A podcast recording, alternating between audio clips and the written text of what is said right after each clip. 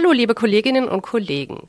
Ich freue mich heute mit Regina Daun zu sprechen. Mein Name ist Jenny Harms. Ich führe das Interview und ich möchte gerne von dir wissen, liebe Regina, was bedeutet das Thema Resilienz eigentlich?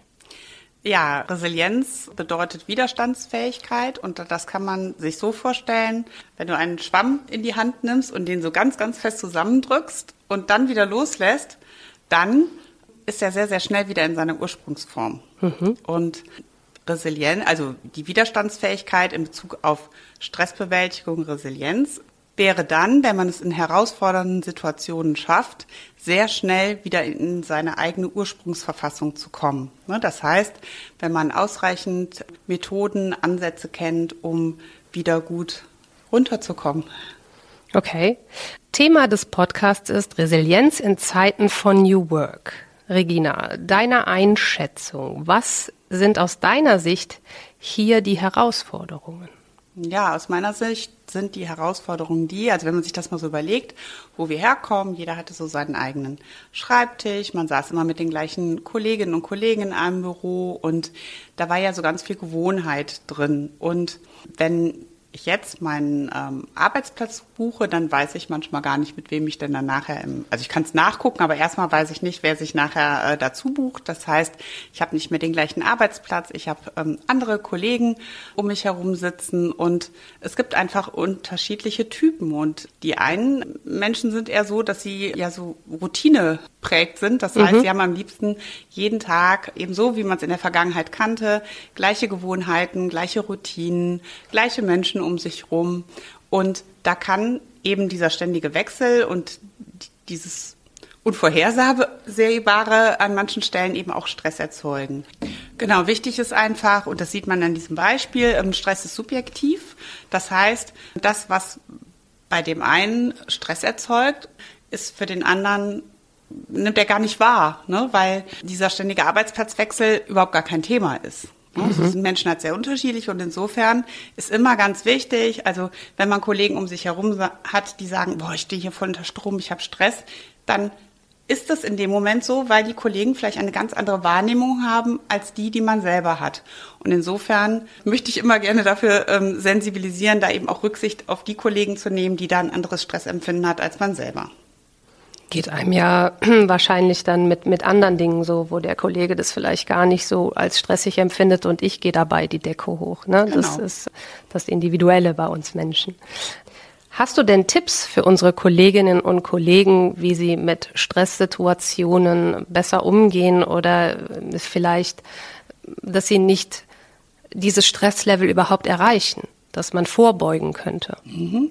Was auf jeden Fall immer gut ist, und äh, das hilft mir zum Beispiel auch äh, sehr, sehr gut, ist, wenn ich so nach so einem äh, sehr herausfordernden Tag abends, nach Hause komme, ziehe ich mir meistens die Jogging-Schuhe an und laufe mal eine große Runde am Rhein entlang, weil mir das einfach, also man merkt ja, wenn man dann so nach Hause kommt, Stress hatte, dass dass man nicht so, rund, so richtig runterkommt, dass, dass die Gedanken weiter fließen. Und die Energie und, muss irgendwo hin die, oder raus. Die ne? Energie ist halt da, die ist mhm. im Körper und die muss raus. Und mhm. wie kriege ich Energie aus dem Körper, indem ich mich auspower? Ne? Mhm. Ne? Also das ist auf jeden Fall äh, schon mal eine gute, gute Maßnahme. Sport. Sport ist super. Super. Genau.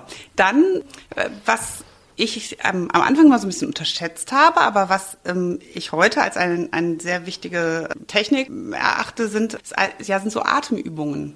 Weil, wenn ich unter Strom bin, wenn ich gestresst bin, dann habe ich eine schnellere Atmung, im Prinzip vergleichbar, ja, als wenn ich laufen würde, als wenn ich ähm, ganz, ganz Durch eine schnellere Atmung äh, steigt ja auch meine Herzfrequenz. Richtig, genau, ja? genau. Mhm. Und ähm, das kann ich eben wieder regulieren, indem ich ähm, ganz, ganz langsam ein- und ausatme. Darüber beruhigt sich die Atmung wieder und man fährt innerlich auch runter.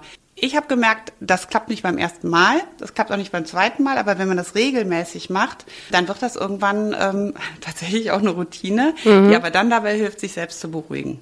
Aber es sind, also das beispielsweise, ne, nach, um laufen zu gehen, müsstest du nach Hause Laufschuhe anziehen. Ne? Sollte ich im Büro in eine Stresssituation kommen, hätte ich über diese Atemübung auch eine Möglichkeit, mich ein wenig zu fangen. Genau, und was man eben auch sehen muss, das ist ja auch immer so ein bisschen Typsache. Ne? Mhm. Es gibt ähm, einfach Leute, die sagen, ich, ich mag keinen Sport. Ne? Dann ist es vielleicht der lange ausgedehnte Spaziergang. Also im Prinzip muss schon jeder gucken, was tut mir gut, wenn ich unter Strom bin und wie werde ich meine Energie los.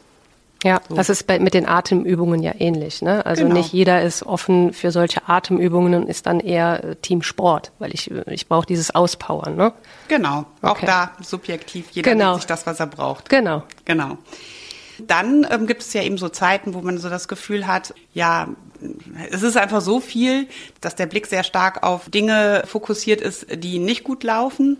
Und es hilft manchmal, den, den Blick bewusst auf die Dinge zu lenken, äh, die einem gut tun und die, ähm, die schön sind, auf die schönen Momente, vielleicht irgendwas, worauf man sich am Wochenende freut, vielleicht ein nettes Wort vom Kollegen, was auch immer. Manchmal nehmen wir solche Dinge gar nicht mehr so richtig wahr, weil wir so in unserem Hamsterrad, Hamsterrad ne? unterwegs mhm. sind. Und man kann aber wenn man da gut mit sich selbst umgeht und das rechtzeitig erkennt, das ist natürlich das Wichtige, mhm. da ähm, bewusst den Blick auf Dinge lenken, die einem gut tun. Okay.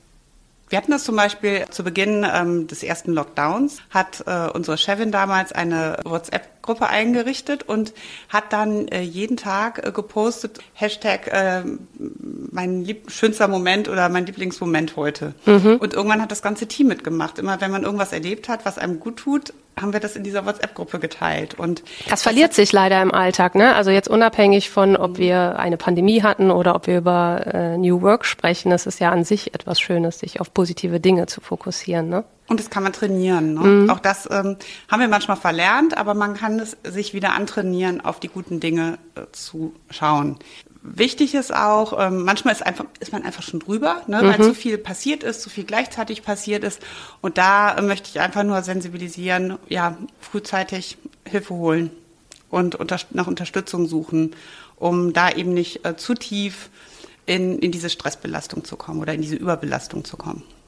Ich finde schön, dass man schon mit kleinen Dingen gegensteuern kann. In diesem Sinne, Regina, danke ich dir für das Interview. Sehr gerne. Es hat mich sehr gefreut. Mich auch.